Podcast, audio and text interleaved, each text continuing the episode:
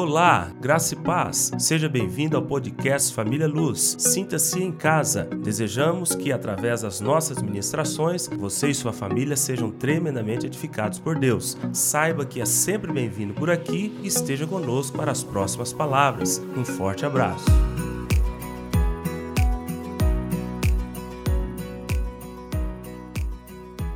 Eu quero hoje falar com você, visitante. Eu quero hoje tentar trazer para você algo que você saia daqui falando, eu entendi. E o que você vai entender nessa manhã é só Bíblia.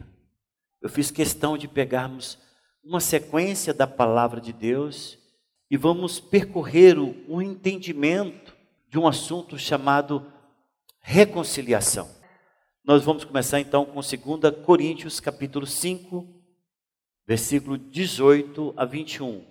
O versículo 18 diz: Ora, tudo provém de Deus, que nos reconciliou consigo mesmo por meio de Cristo e nos deu o ministério da reconciliação. Próximo.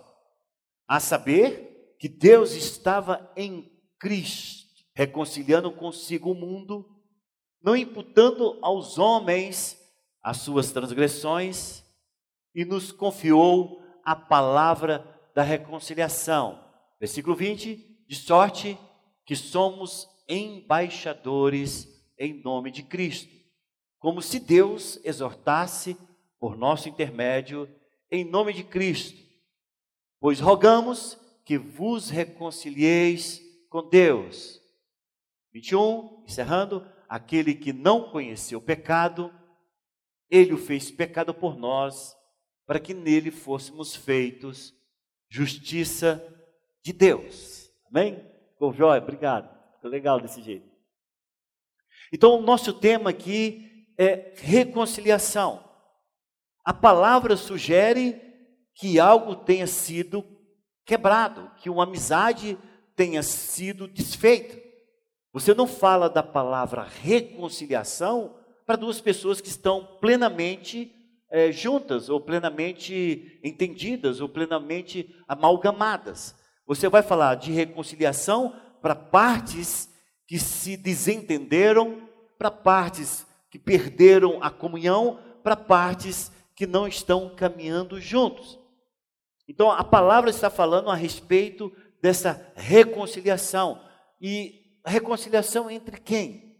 A reconciliação entre Deus e todos nós que fazemos parte deste mundo. A reconciliação com a, aquelas pessoas que simplesmente esqueceram da existência de Deus e estão vivendo de maneira dissoluta, vivendo de maneira inapropriada, escravo dos seus próprios pensamentos e envolvidos nos seus projetos onde Deus não se faz presente.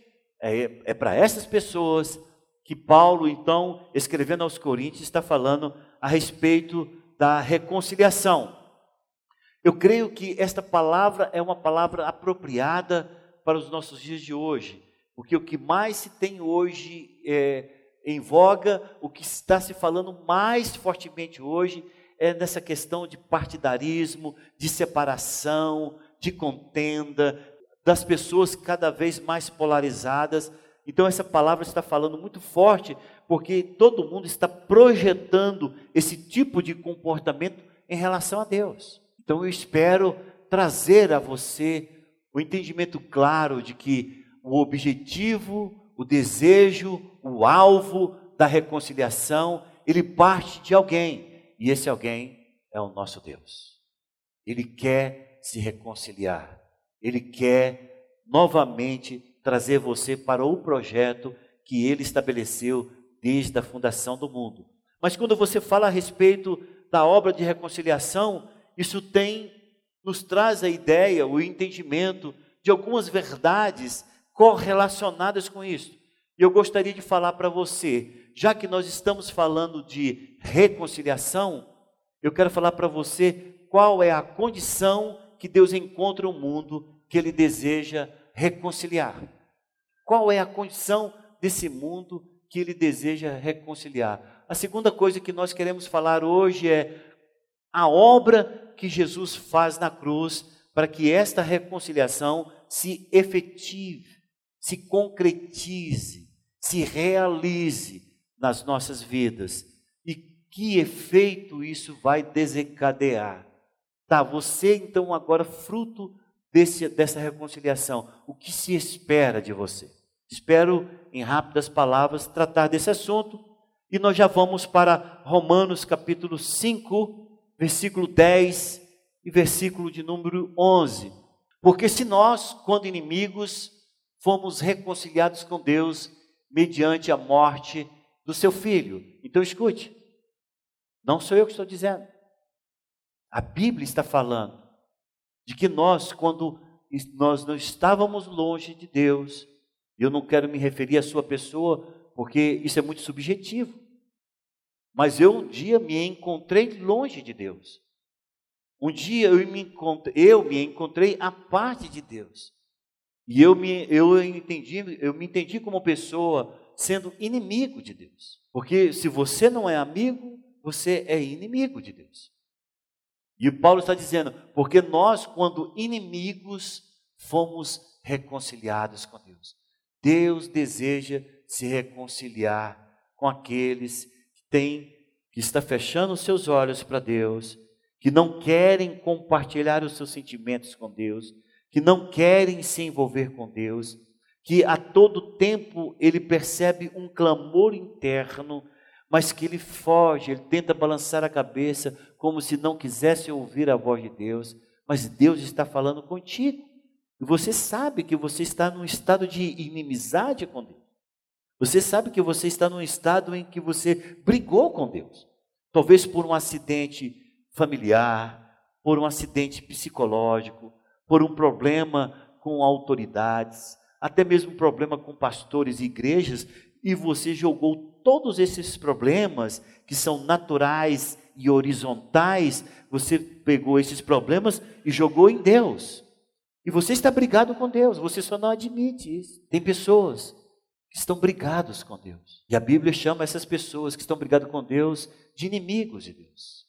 Então diz lá, porque se nós, quando inimigos, fomos reconciliados com Deus mediante a morte do seu filho, muito mais, estando já reconciliados, seremos salvos pela sua vida.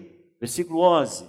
E não apenas isso, mas também nos gloriamos em Deus por nosso Senhor Jesus Cristo, por intermédio de quem recebemos agora a reconciliação. A Bíblia está cheia dessa palavra. É interessante que quando você pega uma palavra para estudar, você fala, meu Deus, tantas coisas envolvendo a palavra da reconciliação. Nesta, nesses dois versículos de Romanos, nós percebemos o seguinte: que Deus quer reconciliar porque você se considera inimigo de Deus. Escute, você se considera inimigo de Deus. Deus não é inimigo de ninguém. Por quê, pastor? Porque parte dele o desejo da reconciliação. Parte dele o desejo de ter o seu coração novamente junto com o dele. E você percebe claramente que ele, tudo isso que nós estamos falando sobre reconciliação, coloca-se a pessoa maravilhosa do Senhor Jesus Cristo. E talvez você diga, tá, pastor, eu quero saber assim mais concretamente o que significa como que eu me separei de Deus. Porque está muito subjetivo isso, está muito etéreo, está muito poluído de, de informações é, é, que, que não são concretas. Por que, que eu sou inimigo de Deus? E aí nós vamos para a próxima referência, Isaías 59, versículo 1 e 2. Eis que a mão do Senhor não está encolhida para que não possa salvar, nem surdo o seu ouvido para não poder ouvir. Mas as vossas iniquidades fazem separação entre vós e o vosso Deus, e os vossos pecados encobrem o seu rosto de vós para que não vos ouça. Escute o que eu vou dizer a você. É importante que a gente chegue lá no Éden, onde tudo começou. Deus forma do pó da terra um, um ser humano e dá a ele o nome de Adão. Depois Deus olhou para este homem e viu que não era bom que ele estivesse só. dá a ele um sono profundo e das suas costelas tira um ser que ele chama de mulher com o nome Eva. E Deus fala para esse homem, para essa mulher: crescei e multiplicai. O propósito de Deus era de que cada espécie que ele tenha colocado no Éden reproduza conforme a sua espécie. Mas todos nós, mesmo não cristãos, sabemos que Adão e Eva desobedeceram a Deus. E o pecado entrou na vida do homem. Ali foi como uma semente plantada no coração do homem e da mulher. A partir de então, o pecado entrou na vida do homem e o homem então começou a produzir filhos segundo esse tipo de natureza, natureza pecaminosa. É interessante porque até uma criança você percebe que ela tem a natureza pecaminosa. Criança às vezes bate na outra, morde a outra. Você fala, gente, onde que arrumou essa violência toda? Isso é próprio do ser humano. A natureza pecaminosa. Você não é pecador porque você comete pecado. Você comete pecado porque você é pecador. Você traz a natureza pecaminosa. O que se incrementa no decurso da sua vida é o refino da maldade que cresce. Tem pessoas que são extremamente maldosas, mas elas são extremamente refinadas. Conversa baixo, tem muita educação, mas faz a mesma maldade do que aquele que está com 400 anos de prisão lá na penitenciária. Sabe por quê? Porque o pecado, ele só muda o refino, mas a natureza é a mesma. E por isso, então, a palavra nos diz, em Romanos capítulo 5, versículo 12: Portanto, assim como por um só homem entrou o pecado no mundo, e pelo pecado a morte, assim também a morte passou a todos os homens, porque todos pecaram. A natureza pecaminosa não é algo que você possa dizer, nossa, se eu nascer de um ventre onde minha mãe nunca tenha pecado, eu vou nascer sem pecado. Não vai acontecer. Ainda que é impossível uma mulher dizer que não cometeu nenhum pecado até o momento de ter o filho. Mas assim que se, se pudesse, mesmo assim você sairia, nasceria com a natureza pecaminosa, porque isso vem de forma hereditária do primeiro homem e da primeira mulher. E quando você dá vazão a essa maneira pecaminosa da existência, você se torna ah, separado de Deus, porque o pecado faz a separação. É interessante porque nós temos um homem na Bíblia que diz que esse homem é segundo o coração de Deus, mas ele tem revelação em um momento na sua relação com Deus em que ele diz, no Salmo de número 51, versículo 5, diz: Eu nasci na iniquidade, quem está falando é Davi, e em pecado me concebeu minha mãe. Mas você pode estar perguntando, por que você está me falando tudo isso? Eu só estou querendo mostrar para você a nossa condição, não é a sua condição. A nossa condição quando nós não temos o Senhor. A condição do homem quando ele não tem esta reconciliação com Deus ele tem essa barreira com Deus, ele tem essa inimizade com Deus, ele tem essa, essa, essa divisão com Deus, ele está afastado de Deus, não é nem tanto pelo fato dele estar vivendo uma vida moral ou ética organizada ou não, é pelo fato de você saber que isso naturalmente é a condição de qualquer pessoa que nasce na face da terra todo ser humano, pegar um nenenzinho aqui de colo, algum está aqui, está lá no berçário, você pega aquele nenenzinho de colo lá, ele vai precisar de um dia ter um momento de reconciliação com Deus. Você fala, pastor, e agora? Não, agora é inocente. Mas a partir do momento em que ele tem consciência de erro e de pecado, já viu aquele menino que quando erra ele esconde a mão? Pronto, já sabe o que é certo, o que é errado, começou a pecar. Aí esses me mandaram um vídeo, coisa mais linda do mundo. O menino está com chocolate até no olho, assim. E a mãe dele fala: Filho, você comeu chocolate? Não, mamãe, não comi. Essa é a natureza pecaminosa. O chocolate, assim, entendeu? Ele, ele, eu acho que ele, se ele olhasse no espelho, falava: Não vai ter jeito de eu falar para minha mãe que eu não comi o chocolate. Porque ele melou a cara toda. Ela chega assim, você fala: Ela chega assim, você comeu o chocolate que a mamãe falou para não comer? Não comi, mamãe, não comi. Essa é a natureza pecaminosa. Somos assim. Quando você tem concepção de pecado, quando você tem entendimento de certo e errado, você já passa a manifestar essa barreira, essa divisão, essa separação, essa inimizade. A Bíblia está mostrando isso aqui, não é para te sujigar. A Bíblia está mostrando isso para você e para mim, não é para te colocar magoado ou entristecido com Deus, é para te mostrar a condição que ele encontra o ser humano. Ele encontra o ser humano longe dele. Todos nós fomos encontrados longe dele. Efésios capítulo 2, versículo 1. Ele vos deu vida, estando vós mortos nos vossos delitos e pecados. Esta é a condição de todos nós antes de termos um encontro com Deus. Nós estamos como que mortos para Deus. Quando nós falamos, quando a Bíblia diz, Ele vos deu vida, estando vós mortos nos vossos delitos e pecados, não é morto pelo fato de você estar num caixão ou sem comunicação, não. Morto é a quebra de relacionamento. Vou explicar para você o significado de morte. Morte é a quebra de relacionamento com relação a um estado ou uma, uma um plano ou uma, um relacionamento ou uma vida.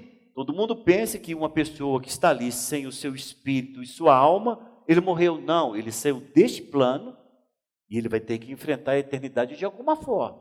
Ele não morreu. Ele saiu desta vida para outra vida. Ele vai ter que enfrentar as circunstâncias das suas escolhas nesta outra vida. Quando a Bíblia fala que nós estamos mortos, quando fala mortos nos delitos, é mortos na relação com Deus. Porque uma pessoa que não tem relação com Deus, ela está quebrada definitivamente de toda a informação, de todo o amor, de toda a atenção e principalmente de todo o propósito. Todos nós fomos criados com um propósito. Você não pode pensar que você veio nessa terra, nasceu, mamou no peito da sua mãe, cresceu, estudou, formou, casou, envelheceu e morreu. Pronto, acabou. Você não pode pensar isso. Isso é um propósito muito pequeno. Isto é infinitamente menor do que aquilo que Deus projetou para todos nós. Deus tem um propósito muito maior do que esta vida que nós vivemos. E por isso que nós estamos aqui e entendemos que nós estamos aqui de passagem. Isso aqui quase é um treino para aquilo que Deus tem como projeto para nossas vidas. Então, quando a Bíblia diz que nós estamos mortos nos nossos delitos, é os nossos delitos nos separa definitivamente dos reais propósitos que Deus estabeleceu para nós. Deus tem um propósito na tua vida. Eu espero que você abra os seus olhos para entender, gente, qual é o propósito maior do que esse que eu estou tendo? E você vai descobrir que Deus tem projetos e propósitos maravilhosos, não somente para esta vida que você tem, mas como a vinda vidoura, a vida vidoura que Deus tem para nos dar na, na eternidade. Agora, Duas coisas importantes quando nós falamos a respeito da condição da humanidade. Na, na, pregação de Jesus, ele trabalha a sua palavra sobre dois pilares. E eu gostaria de ler somente uma frase do capítulo 1, versículo 15 de Marcos. Marcos, capítulo 1, versículo 15, parte B. Olha só aquela última frase depois do ponto e vírgula. Diz: Arrependei-vos e crede no Evangelho. Jesus vem manifestando o seu Evangelho da salvação, o seu reino, e ele diz: o tempo está cumprido, o reino está próximo. Aí vem o que eu quero chamar a atenção: arrependei-vos e crede no Evangelho. Sabe por que, que arrepender está na frente de crer? Porque você precisa compreender que se você não entender que você é um perdido, você nunca vai querer ser salvo. O arrependimento é quando você olha para o seu estado. A fé, ela só vem depois desse entendimento. A fé, o crer no Senhor Jesus, ele não vem antes, ele vem só depois em que você se considera perdido e quer ser achado, se considera inimigo e quer ser reconciliado, se considera pobre e quer ser enriquecido, se considera morto e quer viver, se considera jogado às traças e quer ser levantado com mãos poderosas pelo nosso Deus. Isso só vai acontecer se você olhar para o seu estado e entender que você precisa de se arrepender de tudo isso, aí então a fé vem. Você não consegue ter fé se você não olhar para você e compreender que você precisa de salvação. Eu falo para vocês por que muitas pessoas escutam o evangelho e, e simplesmente se torna uma história bonita e ele sai dizendo: Ah, foi bom, bom foi bom. Sabe por quê? Porque ele pensa que ele precisa ter fé para se arrepender. E a Bíblia nos mostra completamente o contrário. Você precisa se arrepender para ter fé. Você tem que olhar para você e dizer: vai continuar nisso a vida inteira? Falando com você mesmo. Vai ficar assim a vida inteira até morrer e ser enterrado? Ou você vai olhar para o seu estado, saber que sua força não conseguiu, que a sua inteligência não conseguiu, que os seus estudos não conseguiram, que a sua posição social não conseguiu, que o seu dinheiro não conseguiu comprar, e você vai olhar que tudo isso faliu e você precisar de que Deus possa alcançar você com a reconciliação. Porque quando você olha para esse estado e diga, eu preciso de salvação, eu preciso de reconciliação, aí é que Deus vem. E as pessoas pensam que a fé que ela tem foi pelo fato dela concentrar-se em Deus e a fé veio. Não, irmão, a fé é dom de Deus. O que, que é isso, pastor? Dom de Deus. Presente. Vou tirar a palavra dom. A fé que todos nós tivemos um dia, a fé que você teve algum dia, em algum momento, não foi você que teve. A fé é espiritual. A crença, preste atenção, isso aqui é importante, visitante. A crença, ela é intelectual. A crença. Por exemplo, vocês creem por A mais B que tem um governador governando essa, essa, essa, esse estado. Ronaldo Caiado está lá, em algum lugar, mas ele está. Por quê? Porque você não teve notícia de que ele morreu. Então você crê que ele está aí. Não teve notícia, não teve nenhuma alarme, não teve nada. Ele falando, aí minha gente, cheguei. Né? Você está em algum lugar. A crença é intelectual, a fé não. A fé é espiritual. Porque a fé é do espírito, a fé não é da alma. A fé é do espírito.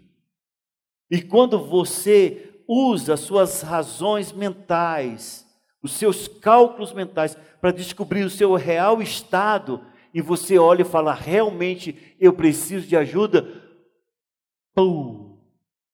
Algo tremendo, poderoso acontece na sua vida, você recebe a fé para crer. E a palavra do Senhor diz: sem fé é impossível agradar a Deus. Por isso que a palavra do Senhor diz: pela graça sois salvos, mediante a fé.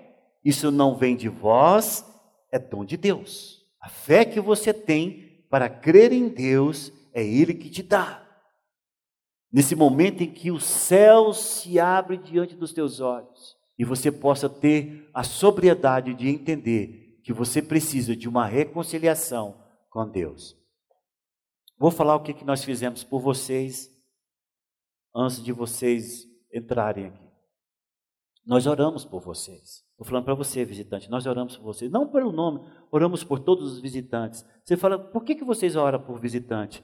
Porque quando nós estamos expondo a palavra, é necessário que os seus olhos sejam desanuviados. Porque tem um ser maligno chamado Satanás que quer com todas as formas de que você não entenda o que eu estou dizendo. Ele baralha os pensamentos, ele te dispersa com até com o barulho do climatizador. Ele te joga para tudo quanto é lugar para você não entender. Sabe por que, que nós oramos por você? Para que neste momento em que nós estamos pondo a palavra, sobrenaturalmente venha sobre você o poder de Deus, para que os seus olhos sejam abertos e por um momento de sobriedade você olhe para si mesmo e olhe para a grandeza de Deus e diz: Eu preciso de salvação. Isso não acontece naturalmente, isso acontece sobrenaturalmente. Então o Senhor usa essas duas pilastras e você precisa de compreender que se você não se arrepender, não tem condição de você ter uma obra de reconciliação acontecendo na sua vida. Tá, e como que isso acontece? Eu quero falar aqui rapidamente sobre a obra da cruz. 2 Coríntios capítulo 5, versículo 21.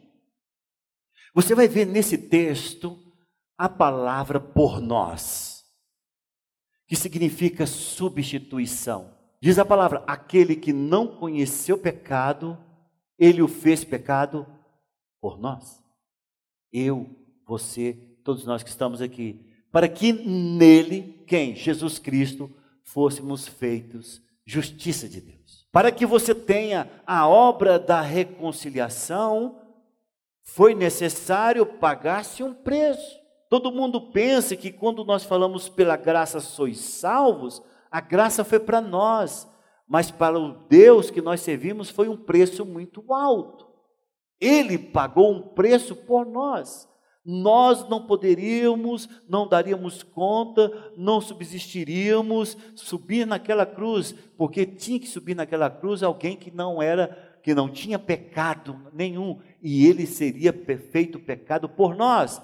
Por isso diz aquele que não conheceu pecado, ele o fez pecado por nós. Benelúcio, isso é tremendo. Eu posso ter 100 anos de fé, esse negócio vai falar muito forte no meu coração. Porque eu sei o que significa está completamente incapacitado de fazer algo e que Deus vem e faz e você vê a mão de Deus sendo fazendo na sua vida. A obra da reconciliação, ela só é possível por causa da cruz. Algumas pessoas usam cruz no crucifixo, usa cruz no brinco, faz cruz no braço, coloca uma, o rosto de um homem com uma coroa em cima. Nada disso resolve. O que resolve é você ter a revelação do que aconteceu naquela cruz. Alguém me amou de tal maneira, alguém iniciou um processo de reconciliação quando nem mesmo eu pensava sobre isso e eu nem sabia que eu estava em briga com ele, mas agora eu tenho revelação de que eu realmente eu estou afastado dele. E ele, antes mesmo que eu soubesse de tudo isso, ele morre por meus pecados. Você fala, mas por que, que ele morreu pelos meus pecados? Porque ele é santo. Preste atenção. E não tem como alguém de uma natureza pecaminosa se relacionar com alguém de natureza santa, se esta pessoa que tem a natureza pecaminosa não for completamente lavado, remido e limpo dessa natureza velha para se relacionar com essa natureza santa. E todo este processo ele está fazendo por mim, por um amor que alcança todos os séculos, não somente os que estão na nossa frente, os que passaram e os que vieram antes de Jesus, porque todos aqueles que vão ser reconciliados só vão poder ser reconciliados mediante a cruz de Cristo e o entendimento claro de que nele nós somos lavados de todos os pecados. Isaías 53, versículo 5 mas ele foi traspassado pelas nossas transgressões. Ou estamos ali, eu e você, nós, comedor de feijão, cheio de problemas, relacionamentos, traumas complexos, conflitos, dilemas, amargura, tristezas, rancores, estamos ali. Mas ele foi traspassado pelas nossas transgressões e moído pelas nossas iniquidades. O castigo que nos traz, traz a paz estava sobre ele e pelas suas pisaduras. Isso ali não é pisadura de pisar assim, não. Pisadura ali, o significado é feridas, suas chagas. Porque é, todo mundo pensa que tem uma palavra que fala de pisar, né? Pensa que pisadura é a palavra. Não, ali está falando de feridas abertas nas costas. Pelas suas chagas, nós fomos sarados. Isto é a cruz. Você está aqui nessa manhã convidado por nós para compreender que alguém pagou um preço e um preço alto. Esse preço, ele só vai ter validade na sua vida Esse preço alto, ele só vai ter ressonância na sua vida se nessa manhã você olhar para a sua vida e dizer: Eu quero me reconciliar com Deus. Do contrário, o preço vai continuar pago, mas você não vai poder, você não, não quer usar. Eu só fui entender e compreender esse preço pago com 19 anos de idade. Mas ele está à minha disposição desde a eternidade passada, desde o milênio passado, dos outros milênios. Está à disposição. Colossenses capítulo 1, versículos 19 a 23. Porque aprove Deus que nele residisse toda a plenitude. 20. E que, havendo feito a paz pelo sangue da sua cruz, por meio dele, Jesus Cristo, reconciliasse consigo mesmo todas as coisas, quer sobre a terra, quer nos céus, 21.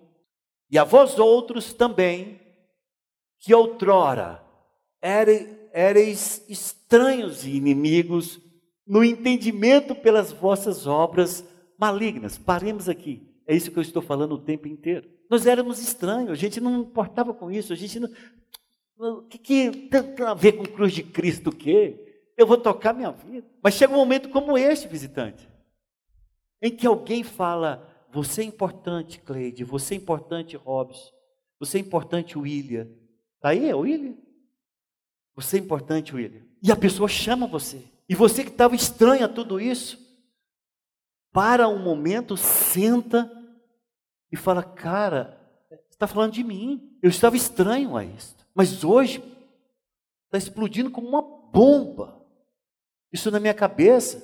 Eu quero Ele para mim. Eu quero me reconciliar com Ele. Eu quero sair dessa, desse entendimento ralo, de que parece que todo mundo tem que me servir e o mundo todo conspira contra mim. Não, chega disso, eu quero Ele. E aí eu compreendo claramente o poder da cruz. E aquele sacrifício todo pago simplesmente porque Ele olhou para mim e disse: Eu quero me reconciliar com você. Compreenda, não é, você não é uma massa. Nós, o Senhor não está olhando para você agora como um grupo de pessoas, Ele está olhando para você individualmente, irmão, e dizendo: Eu quero me reconciliar com você. Porque essa é, é a sobrenaturalidade do poder de Deus. E dizendo lá: Vos reconciliou no corpo da sua carne, mediante a sua morte, para apresentar-vos perante Ele santos, inculpáveis e irrepreensíveis.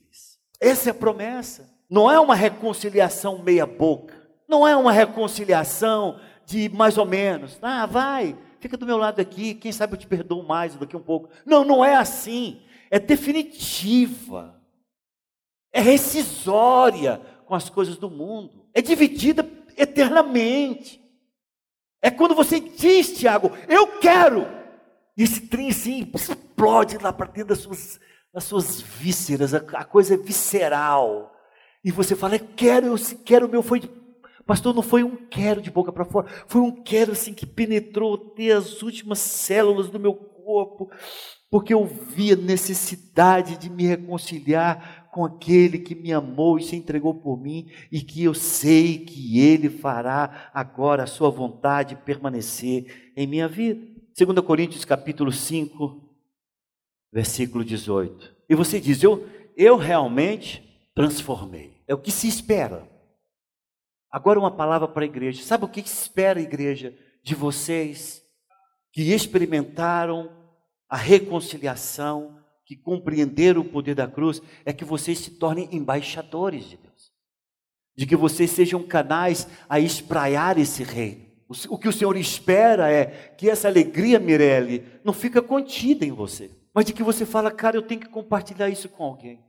E geralmente a gente gosta de compartilhar coisas boas sempre com nossos melhores amigos. Então eu chego para o Nery e falo, Nery, senta aqui. Eu sou motoqueiro, eu sou motobaio junto com o Nery. Nery, deixa eu falar para você. Se você receber uma chamada agora, uns 10 minutos, em nome da nossa amizade, não atende não, escuta o que eu quero te dizer. Você me faz essa promessa, Nery? O Nery fala, faço. Nery, o que eu vou te falar agora mudou minha vida e eu quero que mude a sua, cara que ser o meu melhor amigo. E ele começa a falar daquilo que Deus fez em mim, porque é isso que Deus espera. Mas se você ainda não é um alcançado de Deus, com essa revelação, eu quero hoje ser canal de Deus para te dizer, por favor, abre o seu coração para compreender o que Deus está falando para você nesses dias. Feche os seus olhos e você vai ver que hoje está culminando uma quantidade de fatos que está acontecendo com você no decurso de alguns tempos. Observe que várias coisas aconteceram nesses últimos 30 dias em que pitadas do desejo de Deus veio através de várias circunstâncias. Aquele amigo, aquela senhora, aquela pessoa que nunca conversou com você e falou, Deus te abençoe. Aquela que falou assim, algo diferente está acontecendo na sua vida. E você fala, gente, o que está acontecendo comigo? Será que eu vou morrer? Está todo mundo olhando para mim agora? Não, é porque de um determinado tempo para cá, Deus voltou as atenções para você, porque Ele quer, Ele queria e Ele sabia que hoje você estaria aqui ouvindo sobre o poder da reconciliação. De que hoje você estaria aqui ouvindo dizer, Deus falar com seu coração na sua vida, eu quero me reconciliar com você. E diz no versículo seguinte, no versículo 19, eu só quero a frase final. Eu só quero pegar aqui e nos confiou a palavra da reconciliação. Amém, igreja? William é para você. Amém? Ele te confiou a palavra da reconciliação. Aquela pessoa que te encontra toda semana lá no teu trabalho, Vai lá para tomar café com você. Ele já se tornou seu amigo. Ele está esperando ele. Que você dê essa palavra de reconciliação para ele.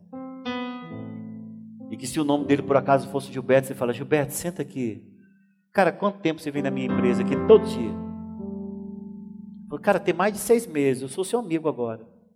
Falei, pois é, então, porque você é meu amigo, escuta o que eu tenho que te dizer. Entendeu?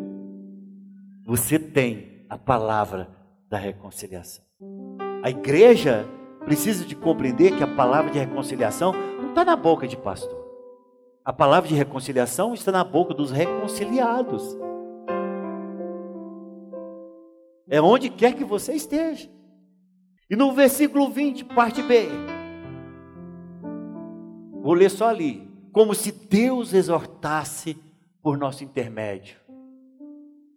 Ele diz: Em nome de Cristo, pois, rogamos que vos reconcilieis com Deus. É isso que eu estou falando para você, visitante, hoje. Eu quero olhar bem nos teus olhos e dizer: O Senhor tem um convite para você nessa manhã. Ele quer se reconciliar com você. Todas essas palavras que você disse antes, todas essas afirmações que você fez antes, Deus não leva nada disso em conta. Você está aqui hoje, porque Deus quer se reconciliar com você. E é aquilo que está escrito lá. Eu vos rogamos, pois rogamos. Ele está dizendo, eu suplico, eu te suplico, que você possa se reconciliar com Deus. E eu quero fazer isso.